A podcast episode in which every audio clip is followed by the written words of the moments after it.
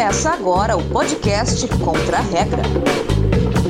Olá, estamos chegando para mais uma semana de podcast Contra a Regra. Eu sou Gustavo Chagas e estou acompanhado, respeitando os limites de distanciamento, de Felipe Strazer e Alessandro de Lorenzo. Tudo bem, Felipe? Como é que vai? Tudo bom, Gustavo? Um abraço também para o Alessandro. Bom dia, boa tarde, boa noite a todos os nossos queridos ouvintes e telespectadores, ou espectadores, ou pessoas que nos assistem. Espero que todo mundo esteja bem, mantendo o distanciamento, saindo de casa só de máscara e uma excelente jornada para nós. Uma excelente jornada para Alessandro de Lorenzo. Tudo bem, Alessandro? Tudo bem, Gustavo. Um abração para você, um abração para o Felipe. Eu acho que a gente já decide convencionar aqui como a gente chama os nossos ouvintes, telespectadores e pessoas que nos acompanham, como disse o Felipe. Então eu vou sugerir os contra-regras. Um abraço a todos. Tá certo. Um abraço então aos contra-regras que nos acompanham nas mais diversas plataformas. Estamos nos canais de áudio, Google Podcasts, Spotify, Deezer e também estamos em vídeo no YouTube. As entrevistas do Contra-regra vêm com pontos exclusivos, conteúdos extras para você que nos acompanha a cada semana. Além disso, estamos nas redes sociais, Twitter, Facebook, Instagram e LinkedIn. Tudo é arroba podcontraregra e nesta Viagem, vamos para uma região quente nas últimas semanas, mas não quente na temperatura, quente nas questões geopolíticas, o conflito de Nagorno-Karabakh.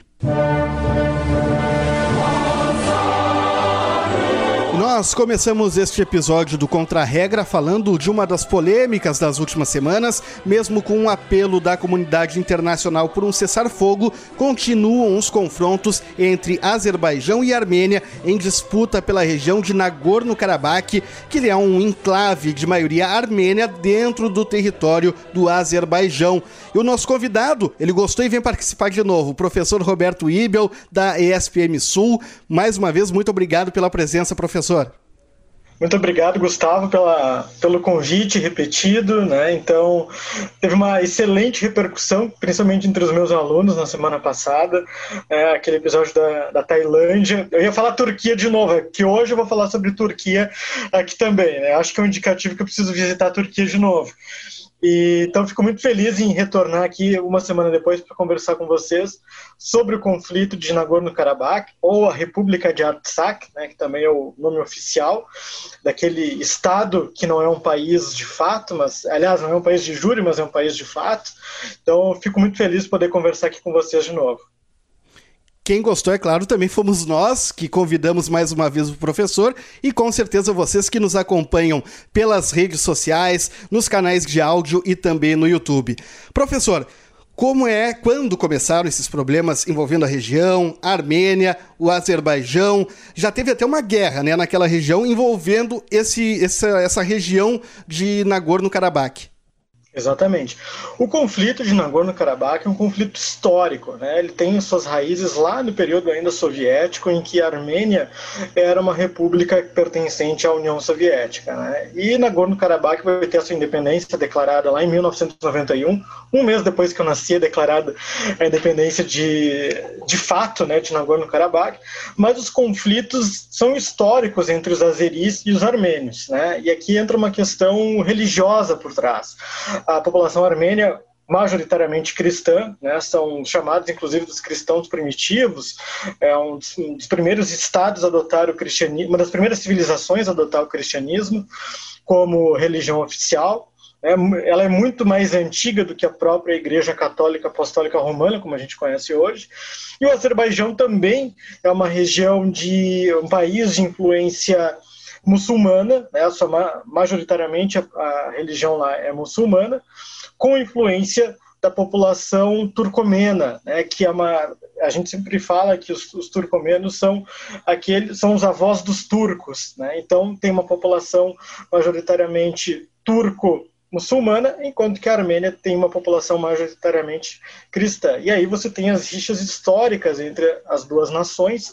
E Nagorno-Karabakh fica de fato, se a gente olhar o mapa depois, na fronteira entre os dois, né? E fica numa encruzilhada também junto com o Irã, que é um país próximo da região, né? Tem uma influência persa muito grande e ali a gente pode dizer que é um, é um caldeirão cultural, né? Agora em efervescência de novo, mas é um conflito que a gente já pode datar no mínimo a alguns séculos, se a gente for pensar em civilizações. No campo político, sim, é um conflito um pouco mais recente entre, entre os dois países. A gente teve na, no início do século passado, o genocídio armênio, né, que o Brasil não reconhece, diga-se de passagem, em que a Turquia teve envolvimento muito grande. Antes eu estava falando sobre a Turquia, né, então a Turquia é um dos países aliados do Azerbaijão, né, nesse combate agora também direto com a Armênia. Então ali a gente consegue enxergar ainda eu sempre falo em sala de aula, quando eu falo de Nagorno-Karabakh, da Ossétia do Sul, da Becásia, da Transnistria, são conflitos ainda que são resquícios de uma guerra fria, adormecida, não plenamente concluída, né, e que a gente agora vê, lamentavelmente, tivemos inclusive mortos nos últimos ataques azeris à, à região de Nagorno-Karabakh.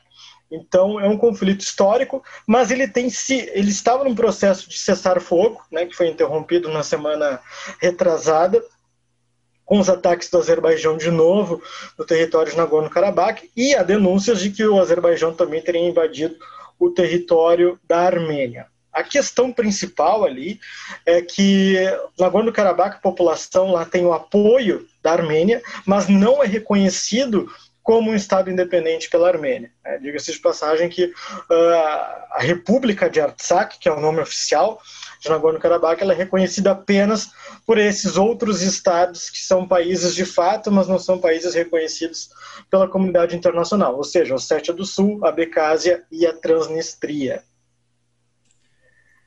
Agora, professor, como o senhor comentou, uh havia um cessar-fogo, ele foi desrespeitado, inclusive os dois lados eles têm que ser acusados, né? O Azerbaijão diz que a culpa é da Armênia, a Armênia diz que a culpa é do Azerbaijão. Uh, até uma questão de conceituação. É uma guerra, a gente pode chamar isso de guerra, uh, guerra aberta, inclusive, e também, além disso, uh, os dois países eles uh, decretaram lei marcial. O que, que, isso significa e como é que a gente pode entender esse conflito a partir dessas conceituações, conceitos que às vezes não são tão utilizados assim no, no nosso cotidiano, né? Uh, bom, veja bem, Alessandro, pergunta bem pertinente. Guerra, se a gente for pensar no conceito clássico lá da geopolítica, do Clausewitz, do Hatzel, né, que são teóricos do poder geopolítico, são teóricos da, da própria guerra, eu diria que não, não é uma guerra no sentido uh, estrito da palavra, né, estricto senso. Mas sim um conflito político, um conflito geopolítico que tem ganhado proporções cada vez maiores, né, com ataques diretos. Por exemplo, a capital Stepanakert, consegui falar de primeira correto o nome, né, ela foi bombardeada na semana passada. Né, prédios de autoridade, de instituições públicas de Artsakh foram bombardeados. Então, e teve, claro, conflito militar direto entre as forças azeris, as forças armênias e as forças de Nagorno-Karabakh. Não, é, não seria uma guerra no conceito clássico, porque é um conflito muito localizado, né? um conflito militar localizado. A gente não, pode, não consegue, por exemplo, colocar a comunidade internacional ainda envolvida, de certa maneira, nessa guerra. A lei marcial, sim, seria um indicativo de guerra, mas já te respondendo segunda parte da, da pergunta, a lei marcial significa, tanto no caso do Azerbaijão como no caso da Armênia, que a população deve estar preparada para uma guerra. Então, por isso a gente não pode dizer que ainda é uma guerra naquele conceito clássico, tradicional, mas que a população está se preparando para algo maior. Né? Isso a gente viu, por exemplo, desculpa, na, na Líbia do Gaddafi, né? antes da, da explodir de fato o conflito na Líbia. Vimos Saddam Hussein também uh, proclamando lei marcial lá em 2013, antes da invasão dos Estados Unidos. É, então, ela é um, um, digamos assim, uma prática legal, uma prática jurídica para alertar a população de que um conflito maior, a guerra no caso, está, está próxima, né? Uh, o Brasil, por exemplo, não tem, não existe lei marcial no caso brasileiro. Né? Aqui nós temos estados de defesa, estados de segurança, né? mas não existe a lei marcial como existe nesses países, que é preparar a população e também colocar outras medidas cada vez mais restritivas, como o toque de recolher, a possibilidade do Estado confiscar propriedades privadas para este conflito, né, sei lá, uma fábrica é, para produzir um determinado armamento, enfim, companhias aéreas é, confiscar aviões para transporte de talvez feridos, armas, enfim. Mas, assim, no sentido clássico, eu não diria que é uma guerra. De qualquer maneira, é um conflito geopolítico que ganhou uma força, uma relevância muito grande nos últimos dias. E aí a minha preocupação tem trazido atores internacionais de peso para essa questão. E aí sim a gente pode pensar talvez num, num conflito ainda maior em um período de pandemia que é o que ninguém quer, né?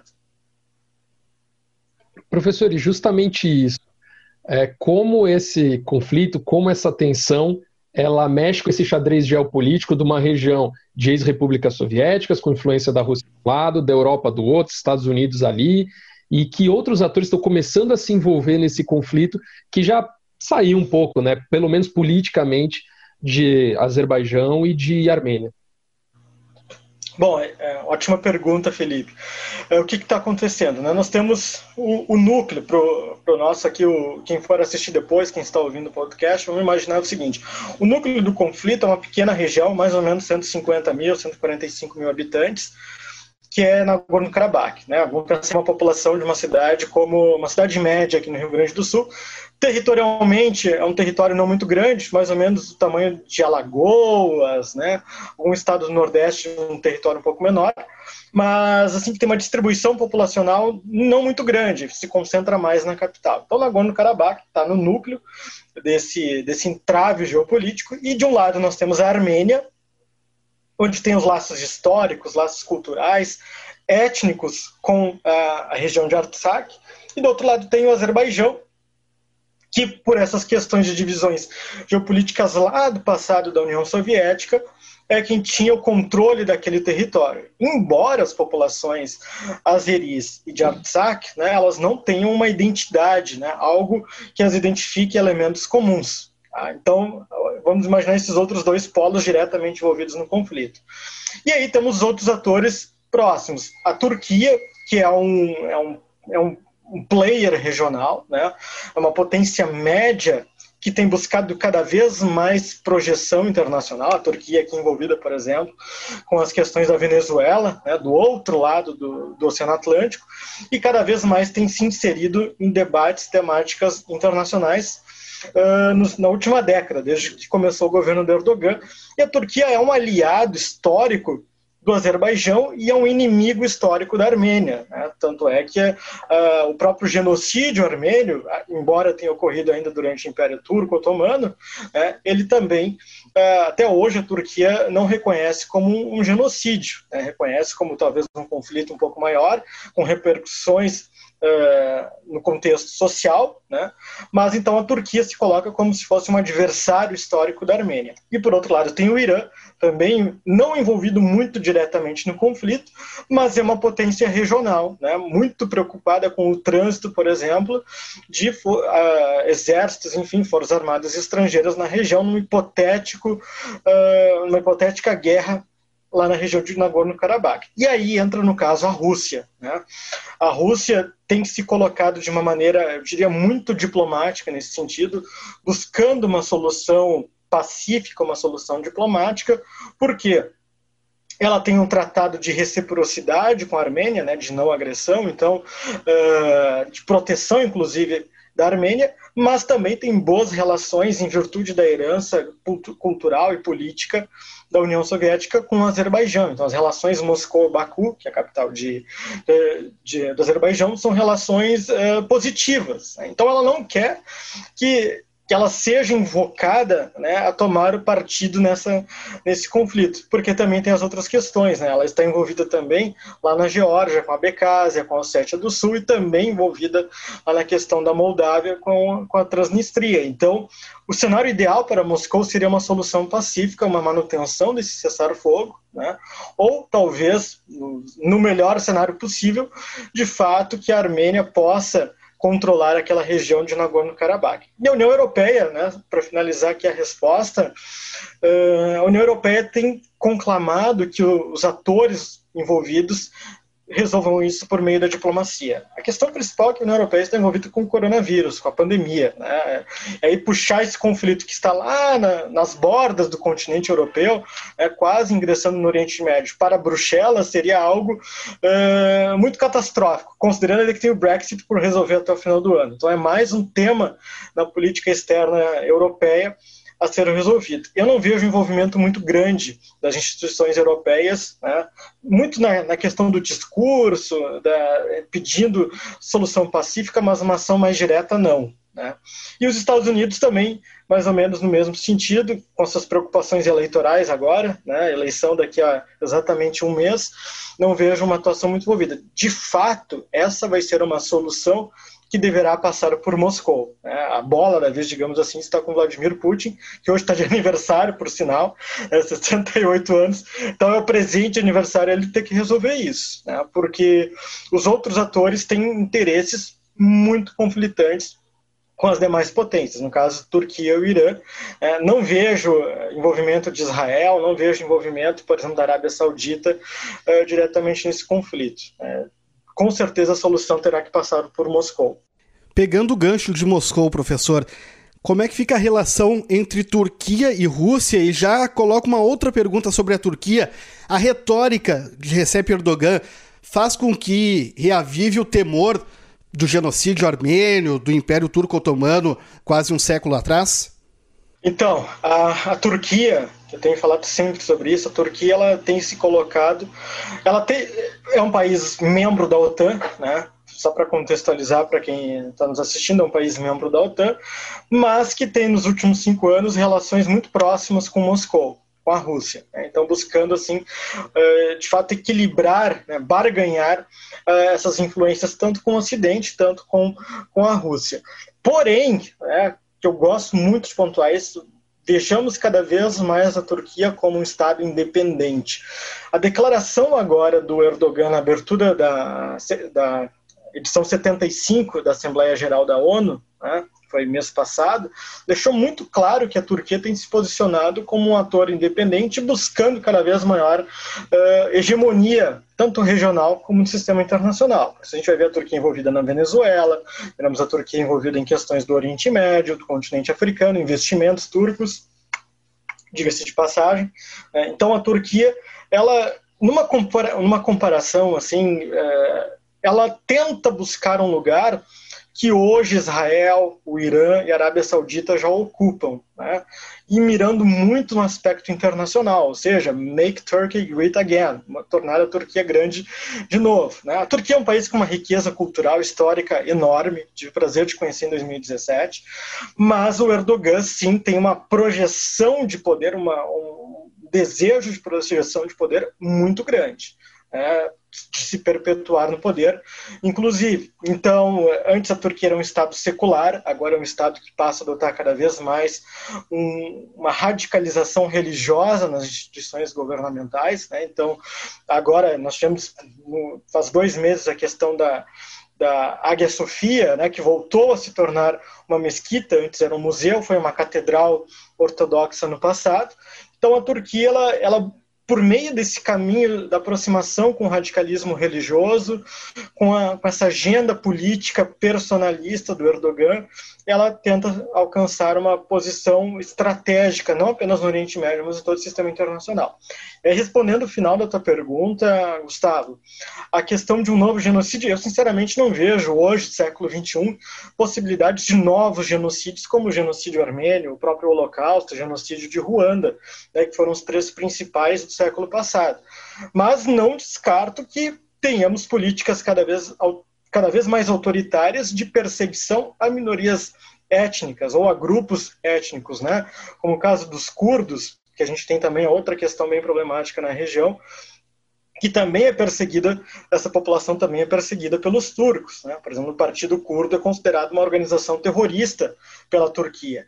Então, eu não descarto né, possíveis perseguições maiores, mas assim, um genocídio como nós tivemos no passado, eu acho que é mais difícil, até pela pressão da comunidade internacional. A Turquia ainda, apesar de tudo isso, esse projeto pessoal de poder do Erdogan, é um país que não desistiu completamente da União Europeia. Né? Ainda pretende um dia, quem sabe, fazer parte da União Europeia, mas que, olhando pelo lado de Bruxelas, cada vez mais impossível que, que a Turquia faça parte do bloco europeu. Deixa eu aproveitar a fala do professor, ele citou essa questão da Turquia com a retransformação, digamos assim, da Hagia Sofia eh, em uma mesquita. Esse foi tema do Contra-Regra, até para fazer uma propaganda, chamar os nossos ouvintes, os nossos eh, quem está acompanhando no YouTube. Isso foi tema do nosso primeiro episódio dessa temporada com o professor Ricardo Leões, e é legal também para entender um pouquinho mais dessa relação de Turquia e Rússia, que nesses confrontos internacionais sempre parece que estão de lados opostos, mas aí quando a relação é entre eles, eles estão mostrando essa aproximação, né? É um contexto interessante. Bom, o professor falou sobre a relação da Turquia nesse conflito, a relação da Rússia, o que a Rússia pode fazer em relação a Nagorno-Karabakh. São muitos atores, é um conflito realmente que ganhou grandes, grandes proporções. E eu quero voltar para a Europa agora, professor. O senhor citou em uma pergunta anterior, uma resposta anterior, aliás, que não vê a Europa realmente se movimentando para tentar chegar numa resolução só pedindo diálogo. Agora, o Azerbaijão é um grande exportador, tanto de gás quanto de petróleo, e os oleodutos vão para a Europa e passam muito perto dessa região que está em conflito. Isso pode, de alguma forma, acender um interesse maior da União Europeia, vendo que aquela região pode trazer um problema maior nesse sentido? Com certeza, com certeza. O Azerbaijão ele teve um cinco anos atrás eles tiveram uma política de aproximação com o continente europeu. Né? Baku sediou, por exemplo, a, os, os, primeiros jogos europeus, né? Que aqui a gente faz os jogos pan-americanos há, há, décadas, né? Eles ensaiaram fazer isso no, na Europa também. E então, sim, é uma preocupação no sentido da energia, né? Da, do controle, né, do controle, quem é que controla aquela a, a transmissão, né, a, a logística em si do gás natural, do próprio petróleo, se a gente for pensar, da energia em si. Então há uma preocupação europeia com relação a isso, mas cada vez mais a União Europeia tem buscado fontes alternativas, né? E entra um pouco em certo contraste com aquela agenda ambiental europeia de cada vez buscar energias limpas. Quando eles falam energias limpas, eles querem dizer o seguinte: sim, tem a preocupação com o meio ambiente, né, uma preocupação estratégica, não vamos pensar aqui no humanitarismo, enfim, não, é uma preocupação estratégica para evitar cada vez mais dependência de fornecedores complexos, de fornecedores complicados, como o Azerbaijão, a Ucrânia no passado. Lembro quando estourou a crise na Crimeia, né, despertou assim o alerta vermelho, de fato, em Berlim, né, porque ali você poderia ter interrupção de fornecimento de gás natural para todo o continente europeu, que seria um pandemônio na época. Né. Então, cada vez mais eles têm olhado para isso, buscando outras fontes, outros fornecedores. Então, eu sempre digo, vamos olhar com muita atenção para a China, né? olhar essa nova rota da seda da China, essas novas possibilidades, tanto no, por meio do Mediterrâneo, buscar oportunidades eh, de energias eólicas, energias vindas dos oceanos, enfim, para cada vez menos ter uma dependência do Cáucaso e dos Balcãs, né? ou qualquer coisa, qualquer uh, caminho de fornecimento de energia que passe por uma região em turbulência. Então, sim, tem essa preocupação, mas também sempre buscando outras alternativas uh, de fontes para evitar que qualquer conflito geopolítico seja né, causador de um, um, colapso de fornecimento de energia ou até mesmo de commodities para os países europeus. Professor Roberto Ibel, participando pela segunda vez seguida aqui no podcast Contra a Regra. A gente agradece muito pela atenção e agradece até pelo apoio que o professor vem nos dando também nas redes sociais. Arroba Roberto Uebel, para quem quer seguir no Twitter, tem lá análises, enfim, vale muito a pena conversar também com o professor. Fica o nosso agradecimento e como eu sempre falo nos fins das entrevistas, tomara que tenham mais assuntos para a gente voltar a se encontrar, ainda que virtualmente, mas para debater e sempre esclarecer as dúvidas aí do que acontece do lado de lá da fronteira. Obrigado, Gustavo, pelo convite. Que os próximos assuntos não sejam vindos de conflitos com perdas de vidas humanas, né? que sejam aí a eleição dos Estados Unidos, a solução pacífica do conflito Nagorno-Karabakh. Né? Eu sempre falo isso. É muito triste a gente ter que falar sobre a guerra, sobre eventos né, que trazem perdas de vidas humanas, enfim.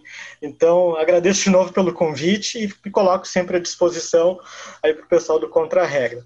Aí está a nossa conversa com o professor Roberto Ibel, mas ela não fica só nisso. Você sabe, no YouTube, todo sábado seguinte à publicação do programa nos canais de áudio, temos extras em vídeo e o Felipe Strazer traz as atrações deste episódio especial do podcast Contra a Regra, né, Felipe? Isso mesmo, Gustavo, amigos, os nossos e nossos queridos espectadores, telespectadores ou contra-regras que não Alessandro vai colocar aqui, convencionar. No YouTube nós temos materiais exclusivos, então lá, ativa o sininho, inscreva-se no canal, curta, comente, compartilha, é nós. O conteúdo, né? A gente fez uma pergunta, a gente falou várias, né? Fizemos várias perguntas para o professor, mas o conteúdo exclusivo ali tem relação com o Brasil. O Brasil e Armênia têm uma relação centenária, né? Uma colônia gigantesca na cidade de São Paulo. E Brasil e Azerbaijão a gente não ouve muito falar. E num possível conflito, o que aconteceria com o Brasil, com essa colônia armênia, com as relações com o Azerbaijão? Gente, para saber tudo isso e muito mais, somente no YouTube, nessa entrevista aí com o professor, que é estendida, né, que está no nosso, cana nosso canal no YouTube e que vai para as redes sociais também. Acompanhe a gente ali, muita coisa boa. Só para fazer um adendo, Felipe, até não citei isso na entrevista com o professor, mas eu acho interessante porque dá um pouquinho da dimensão, como o professor falou na entrevista, como o Felipe comentou agora, existe uma relação grande entre o Brasil e uma comunidade armênia muito grande uh, que vive em território brasileiro, e aí em algumas regiões do país talvez isso não, não seja tão claro, mas, por exemplo, vou citar um exemplo pessoal. Uh, nos primeiros dias pós início de confronto, de conflitos lá em Nagorno-Karabakh, quando a coisa realmente estourou, ficou séria e as notícias se espalharam para o mundo, uma faixa foi estendida na Avenida Paulista, em São Paulo. Eu moro muito perto da Avenida Paulista.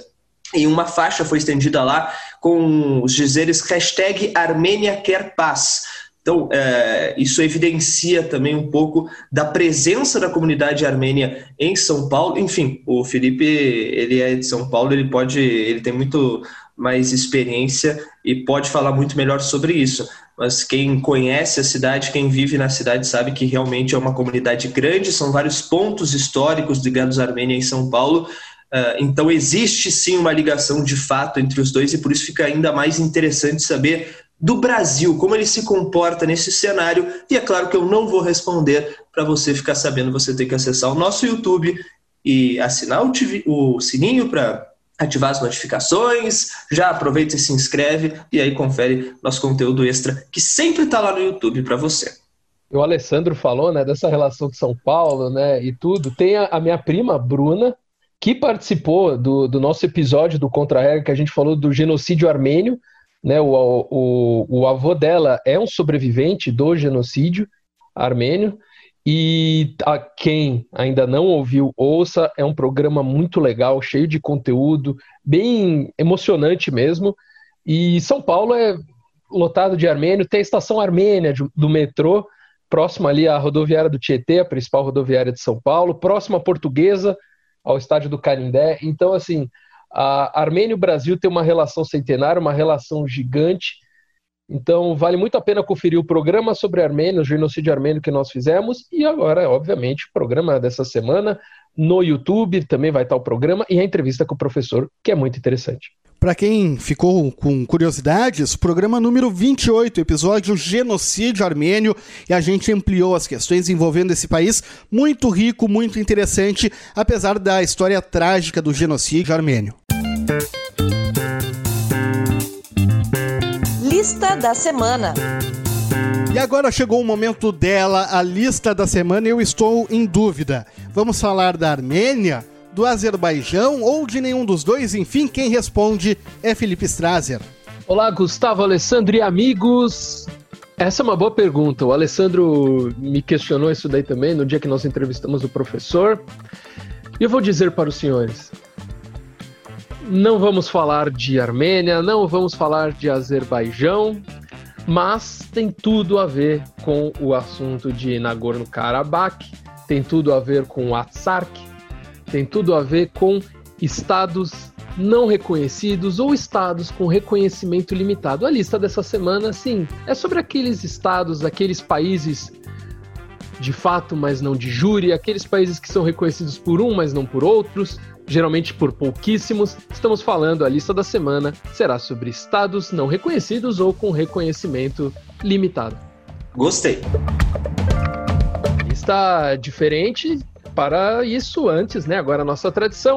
Vamos atualizar o placar, que fica bonitinho no YouTube. Se você não nos acompanha no YouTube, acompanha lá, fica bonitinho. Dá um trabalho desgraçado a gente fazer, dá um baita trabalhão. Então acompanha lá, tá bonitinho descrito. Alessandro com 16 vitórias, Gustavo com 9 e 6 empates.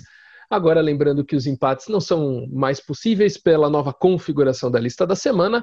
Alessandro, número de 1 a 5. Começar com o número 3. Número 3. O reino da Abecásia foi um país independente de 786 até 1008 d.C., quando ele foi incorporado ao reino da Geórgia. Antes disso, a região era um principado vassalo do Império Bizantino. Porém, após resistir à invasão árabe, o reino se tornou independente. Neste período, né? 786 1008. Qual o nome do primeiro rei do reino da Abecásia? A. Jorge I, B. Leão II, C. Pancrácio I, D. Demétrio II ou E. Teodósio III? Jesus! Eu, eu. Tem cara de pegadinha, né? Tem cara de pegadinha porque a lógica. A lógica seria que o primeiro rei de algum lugar seria não sei o que primeiro, não segundo nem terceiro. Acho que temos uma pegadinha aí, mas eu gostei do Pancrácio primeiro. Vou nele. Alessandro vai com o trava-língua do Pancrácio. Gustavo Chagas, a Becásia é um dos estados não reconhecidos por quase ninguém, mas já foi um reino há mil anos. Gustavo Chagas, Jorge I, Leão II, Demétrio II ou Teodósio III? O senhor pode falar com menos velocidade, por favor? Jorge I, Leão II, Demétrio II, Teodósio III. Essa é a escalação da seleção brasileira de 1954. Vamos lá. Jorge I, Leão II, Demétrio II ou Teodósio III? Não faço a mínima ideia. Eu fico com o Leão. A, a Becásia, né? É, é uma daquelas regiões que é, é um povo é, que tem sua própria, sua própria etnia, tem seus próprios costumes, suas próprias culturas, sua própria cultura, mas que está em outro estado, caso da Geórgia, desde 1008, né? E é um reino que é um local, uma região que tenta também sua independência, o reino da Becásia. E a primeira, a primeira é, dinastia do reino da Becásia se chamava dinastia Leonina, ou Leônidas, em homenagem a Leão II, o primeiro rei da, do reino da Becasa independente de 786 a 1008. Gustavo Chagas 1 a 0 graças a Leão II. Gustavo 1 a 0, vamos lá, 1 2 4 5. Número 5. Número 5. Pronto. Estamos ali naquela região. Armênia como o professor falou, foi o primeiro país a adotar o cristianismo como religião oficial no ano de, de 301. Um dos monastérios cristãos mais antigos da Igreja Apostólica Armênia, que é a igreja oficial do país, foi estabelecido em Artsakh. Olha só, da região, né, na Nagorno-Karabakh, Artsakh é o nome do país que tenta essa independência ou que tenta ir para a Armênia, né? No século IV. Esse, esse monastério foi construído no século, no século IV, justamente pelo santo que converteu a Armênia ao cristianismo, que converteu o rei da Armênia ao cristianismo. Quem foi este santo?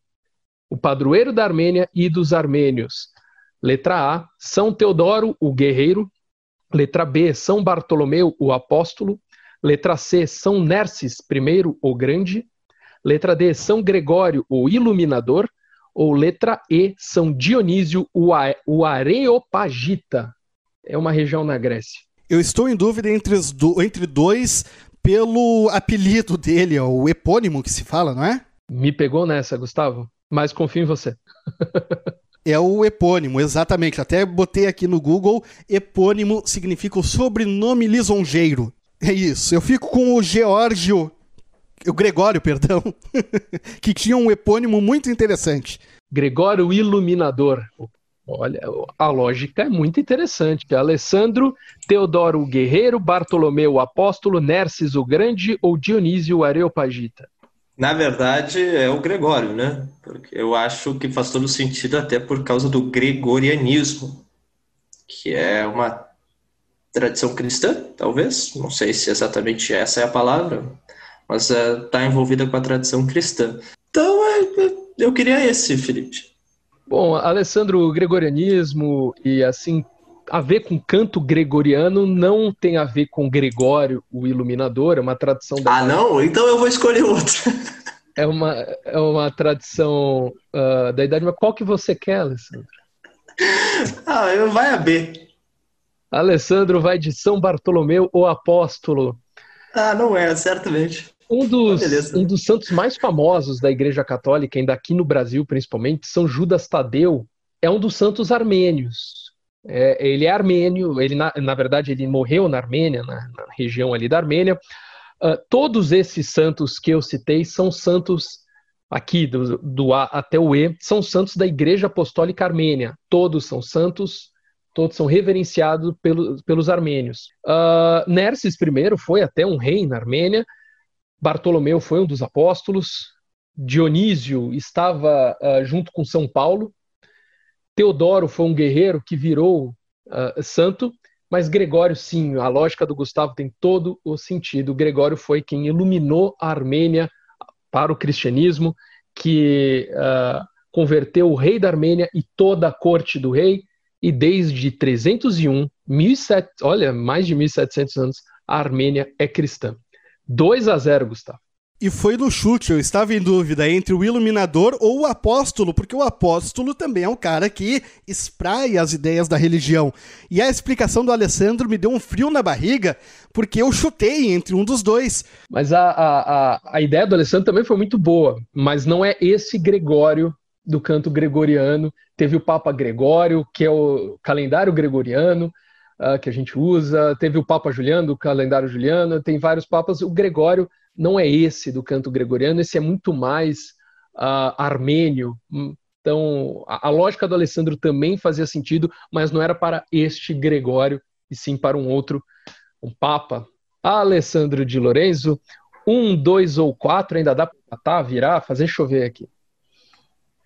Eu quero quatro e a partir de agora eu proponho que chutes tem que valer menos, 0,5.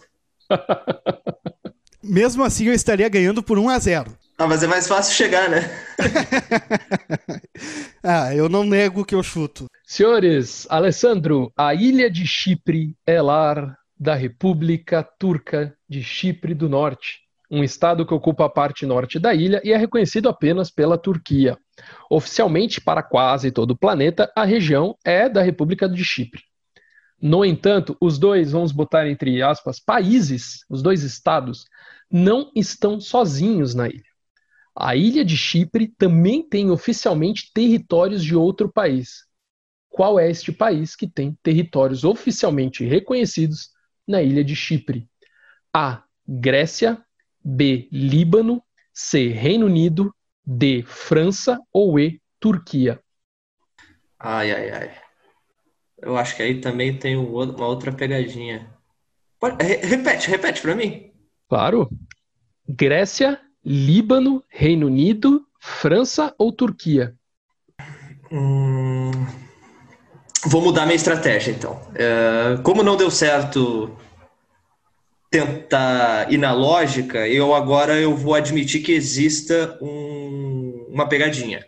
Então, eu não vou falar Grécia, que seria o lógico na minha cabeça, e vou falar Reino Unido. Alessandro vai de Reino Unido, Gustavo Chagas. Eu concedo o ponto para Alessandro de Lourenço, porque esta eu sei.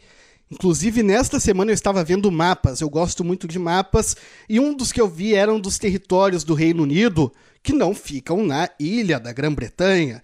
Tem Gibraltar na Europa, né, entre um território que é cercado pela Espanha, mas é de posse do Reino Unido, e um dos outros que eu vi foi na ilha de Chipre.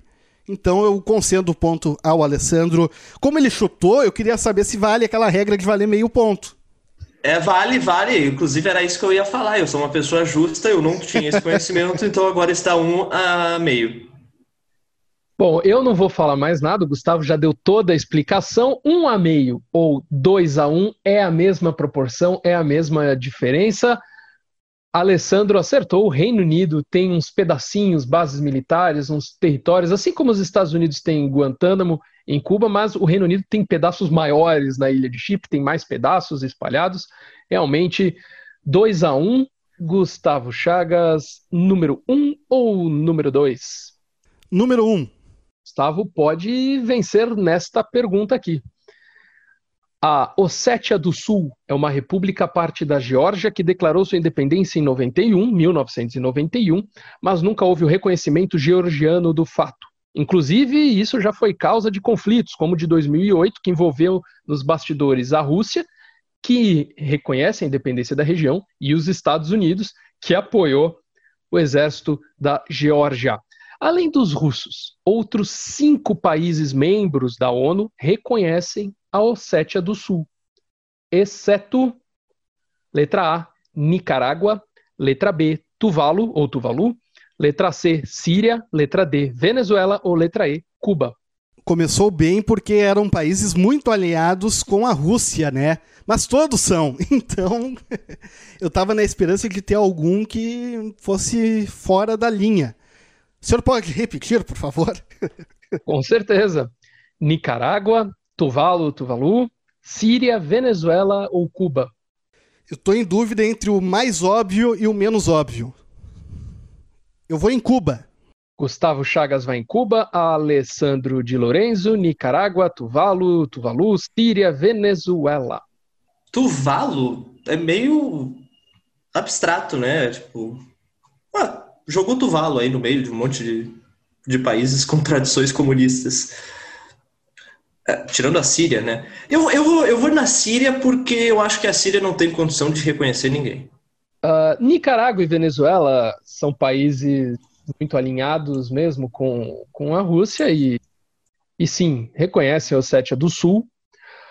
Uh, Tuvalu, Tuvalu, por, por incrível que pareça, reconhece reconhece a Ossétia do Sul. Tinha reconhecido a Becásia, mas tirou o reconhecimento em 2011, mas manteve o reconhecimento da Ossétia do Sul. Uh, outras ilhas do Pacífico, ali naquela região, também reconhecem a Ossétia do Sul. Uh, e entre os dois, a Síria e Cuba Cuba não tem nenhum reconhecimento legal, não reconhece a Ossétia do Sul como um país. A Síria reconhece sim a Ossétia do Sul como um país, assim como outras regiões que a Rússia reconhece como país. Síria também segue a Rússia nesse quesito. Cuba não reconhece. 3 a 1 para o Gustavo, não perde mais. O que, que é isso? 3 a 1 Gustavo. Eu estava justamente nessa dúvida. O menos óbvio seria Tuvalu, porque é um país né? Qual é o problema que Tuvalu tem com os outros? Nenhum, a princípio. E Cuba tem muito problema com todo mundo, né? Então eu fiquei na dúvida entre o mais óbvio e o menos óbvio. Mais um chute eu acertei em Cuba. e Alessandro, vamos para a pergunta 2 para vamos fazer tem mais ainda. Tem, vai ser o segundo ponto, Alessandro. Vamos lá. Vamos lutar pelo 3 a 2. Ah. A, a capital da República Moldávia Transdnestriana é a cidade de Tiraspol. Tiraspol, na verdade, não tem o acento, mas fala Tiraspol. Fundada em 1792 sob o antigo sítio medieval chamado Sucleia Velha. No entanto, a região desta cidade foi primeiramente denominada Tiras e ocupada em 600 a.C. por letra A romanos, letra B, gregos, letra C, eslavos, letra D, ucranianos ou letra E, nômades calmos. Calmos é o nome do povo, não que eles eram tranquilões, assim como as guerras médicas também não foram guerras de estetoscópio. Adorei. Cara, eu não vou, eu não vou pensar muito, porque é a minha natureza, Império Romano. Vai. Ah, não pode, pode até não fazer nenhum sentido historicamente, mas se tem Império Romano, eu escolho o Império Romano. Alessandro vai de A, romanos, Gustavo Chagas, B, gregos, C, eslavos, D, ucranianos ou E, nômades calmos. Eu vou com os nômades, nômades calmos, obviamente, um pessoal tranquilo, pacífico. Gustavo vai com E, nômades calmos. O nome da cidade era Tiras ou Tirás, né? Uh, e hoje se chama Tiraspol. Uh, nós conhecemos algumas cidades no Brasil e no mundo que tem sufixos que entregam um pouco suas origens e que entregam um pouco também a sua influência. Conhecemos a cidade de Petrópolis, a cidade de Pedro, a Teresópolis, a cidade de Teresa. Conhecemos também Tiraspol, que seria Tiraspolis, a cidade de Tirás, a cidade fundada por gregos em 600 a.C. A resposta certa é B, Tirás foi ocupada sua região pela primeira vez por gregos no ano 600 antes de Cristo. A lógica do Alessandro, mesmo que ele falou que não tem lógica, faz mais ou menos sentido, porque os romanos acabaram chegando em muitas das cidades, né, muitas das polis gregas, mas nesse Onde caso, chegaram, né? É, nesse caso era muito cedo ainda. Uh, era muito cedo para os romanos, mas a região da Moldávia, ali, região da Romênia, foi até onde os romanos chegaram, mas chegaram um pouquinho mais para frente, em 600 a.C., apenas os gregos tinham chegado lá, e os nômades calmos, Gustavo, foram bem depois no, no, na República Moldávia Transdnestriana, que é o nome do rio que passa ali pelo país. Nessa eu não fui por lógica nenhuma, eu fui pela galhofa, porque eu adorei o nome. Gostei também o nome daquela coisa lá com S, sucrilho velho lá, qual é, é o nome? Cleia Velha era o nome. Cleia Velha era o nome do sítio medieval. Meu Deus! Inclusive, agora a população de Sucleia Velha vai me declarar persona não grata depois disso. Nunca vai o mais. Gentílico, o gentílico dessa população deve ser maravilhoso. Os sucleanos, velhos sucleanos. Pô, bonito. Bonito, bonito. Os velhos sucleanos, mas é um sítio medieval, não existe já há muitos séculos. Gustavo, não se preocupe com, com a população de Sucleia Velha, mas deveria se preocupar com a população de Tiraspol, a cidade que já tem mais de 200 anos, na mesma localização que os gregos chegaram, por isso que é Tiraspol, Tiraspolis, cidade de Tiras. E é isso a lista da semana sobre os estados não reconhecidos e você que nos ouve agora tem a oportunidade, já que os amigos não chegaram na pergunta extra, aquela pergunta que quando há empate a gente né, faz para ver quem ganha. Pergunta extra estará nas redes sociais e também é sobre dessas regiões aí que não são reconhecidas oficialmente por quase ninguém no mundo. Abraço! Antes da gente se despedir na lista da semana e encaminhar o encerramento do programa, é necessário que o Felipe Strasser atualize o placar da lista, Felipe. É verdade, Gustavo Chagas. Muito bem lembrado.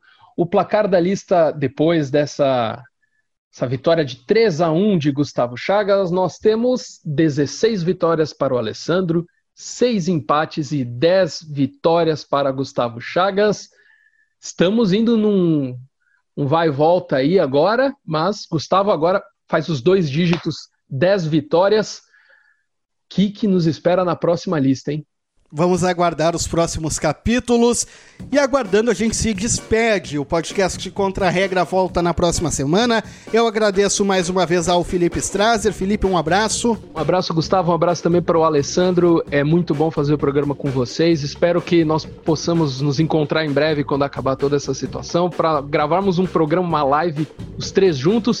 Espero que todos estejam se cuidando. Um beijo no coração de todos os nossos ouvintes e espectadores. Alessandro de Lorenzo um abraço e até a semana que vem. Espero que eu consiga diminuir ainda a vantagem. Um abraço, Gustavo. Um abraço para o Felipe. Um abraço a todos os contra-regras, oficialmente denominados assim. Eu espero estar melhor na próxima semana, que eu confesso que eu fui bem aquém, mas eu reconheço aí a, a sua vitória. Parabéns e é isso, né? Forte abraço a todos, se cuidem. Semana que vem tem mais. Tchau, tchau. Tchau, tchau, Alessandro. Você que nos acompanha, não se esqueça, além dos canais de áudio, Spotify, Google Podcasts, Deezer, também estamos no YouTube. E não é só o podcast que vai para o YouTube, temos o Extra, a íntegra da entrevista com o convidado da semana. Nesta edição, o professor Roberto Ibel. Então, no YouTube do podcast Contra a Regra, você vê conteúdos exclusivos. Além disso, estamos nas redes sociais, arroba Regra, no Twitter, no Facebook Facebook, no Instagram e no LinkedIn. Um grande abraço. Tchau, tchau.